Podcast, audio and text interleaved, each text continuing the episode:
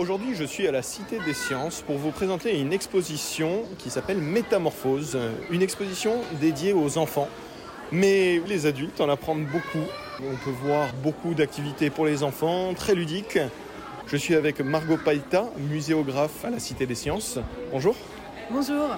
Cette exposition Métamorphose, on va voir quoi On a voulu justement dans cette exposition aborder la question des métamorphoses au sens le plus large possible pour être, euh, avoir proposé une exposition la plus euh, pluridisciplinaire, c'est-à-dire pas au sens strict euh, du terme en biologie, justement comme vous le rappeliez, du vivant, mais également de le retrouver à travers la mythologie, l'imaginaire, les contes, les transformations en physique, en chimie. Donc vraiment de, parler des métamorphoses et des transformations, parce que c'est vrai qu'il faut dire, on insiste beaucoup là-dessus, c'est deux mots qui se ressemblent mais qui ne veulent pas dire la même chose. Métamorphose, on a vraiment un, passage d'une forme à une autre, euh, avec une rupture, quelque chose qui est très radical.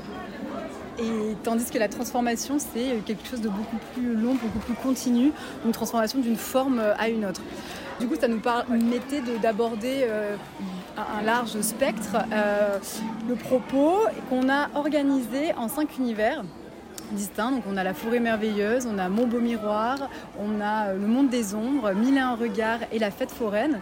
Et tout ça, on l'a tissé autour de trois axes. Donc on parle des métamorphoses euh, d'une part merveilleuses, comme je le rappelais, de la mythologie, euh, des contes, les métamorphoses plus personnelles. Donc là, c'est beaucoup plus réflexif sur soi, sur l'enfance, sur l'humain qui se métamorphose et change tout au long de sa vie, et sur des métamorphoses beaucoup plus naturelles, donc tout ce qui est de l'ordre du vivant et de transformation de la, de la matière. Margot, pourquoi c'est important de venir découvrir cette exposition? Pour les enfants, hein, tout d'abord parce que c'est une exposition pour les 6-11 ans. Euh, puisqu'en fait, on a, c'est une période un peu charnière, euh, l'âge de l'enfance, où ils sont confrontés à un grand nombre de transformations, déjà personnelles, hein, d'un point de vue euh, biologique et physique, et ils se voient, et par rapport même à, ce qu'ils vivent dans leur quotidien, et les transformations, et de ce qu'on a vécu aussi avec la période du Covid, des choses qui, sont constamment en train de changer, constamment en mouvement. Ça permettait aussi d'aborder cette, un peu cette notion d'impermanence du temps, un peu plus philosophique mais euh, leur faire comprendre qu'il y a aussi un nouveau champ des possibles qui est ouvert et qu'il ne faut pas en avoir peur. Qu'est-ce qu'on peut voir si on se rend à la Cité des Sciences, euh, à l'exposition Métamorphose? On peut voir une variété de dispositifs, euh, des multimédias interactifs. On va pouvoir euh, se transformer en créature magique, on va pouvoir transformer sa voix, euh, découvrir la magie derrière le popcorn, ce qui s'y cache. On va pouvoir voir des vivants, voilà, des stétoines, des axolotes. Et tout ça de manière voilà, ludique et, et un peu enchanteur, plein de surprises. Pourquoi vous pensez que c'est important, une exposition métamorphose?